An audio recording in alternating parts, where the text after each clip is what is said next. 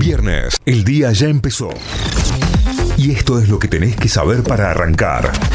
En Notify. 8 de la mañana con 12 minutos, 29 grados la temperatura en la ciudad de Córdoba, cielo mayormente soleado, humedad 65%, el viento a 13 kilómetros por hora, la máxima estimada para hoy en 37 grados, para mañana 32 con probabilidad de lluvias. Eh, las eh, eh, tormentas llegarían esta noche, atención con esto, en el sur de Córdoba ya está lloviendo con tormenta, con tormenta de verano. En San Miguel de Tucumán 26 grados, cielo mayormente soleado, humedad 69% viento a 10 kilómetros por hora. Máxima estimada para hoy en 41 grados. Para mañana se esperan lluvias en Tucumán. En Mar del Plata, 23 grados, cielo mayormente soleado, humedad 89%, viento a 21 kilómetros por hora. La máxima para hoy, 27 grados. También se esperan lluvias en Mar del Plata.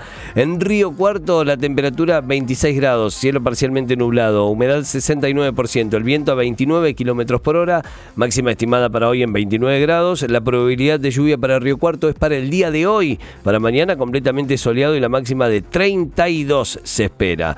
En Villa María 26 grados, cielo mayormente soleado, humedad 74%, viento a 18 kilómetros por hora. La máxima estimada para hoy en 34 grados. También se esperan lluvias para esta noche y mañana en Villa María, cuando la máxima alcance los 33 grados. Para el domingo 33, para el lunes se espera 35 en Villa María. Vamos a las noticias. El gobierno anunció la incorporación de vacunas bivalentes contra el coronavirus. La ministra de Salud, Carla Bisotti, anunció la incorporación de vacunas bivalentes contra la COVID-19 que contienen dos variantes del coronavirus. La semana que viene empezará el envío a las provincias que irán distribuyendo de diferentes regiones, sostuvo Bisotti. Dirigentes políticos y sindicales reiteraron su respaldo a la propuesta de juicio político a la Corte Suprema. Los representantes políticos volvieron a respaldar el juicio político a los magistrados de la Corte Suprema de Justicia proceso que será debatido el próximo jueves 26 en comisión de la Cámara de Diputados, al considerar que los integrantes del máximo tribunal violaron con sus fallos las atribuciones de los otros poderes del Estado. La balanza comercial registró un superávit de 6.923 millones de dólares. Según el INDEC, el intercambio comercial del año pasado cerró con un superávit de 6.923 millones de dólares.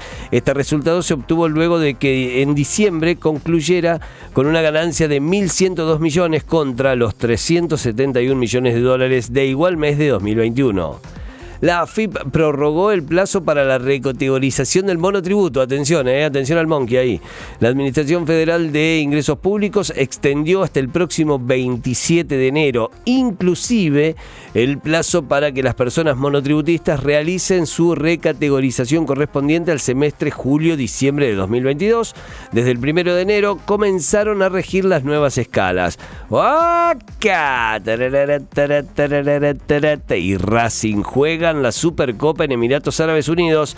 Desde las 12.30 del mediodía, el Ceneice y la Academia definirán la Supercopa Argentina en Abu Dhabi. El encuentro será en el estadio Hassan bin Zayed en la ciudad de Al Ain y el árbitro será el argentino Fernando Rapalini. El ganador se llevará un millón y medio de dólares. ¿Vas en bici al laburo? Vos pedalea.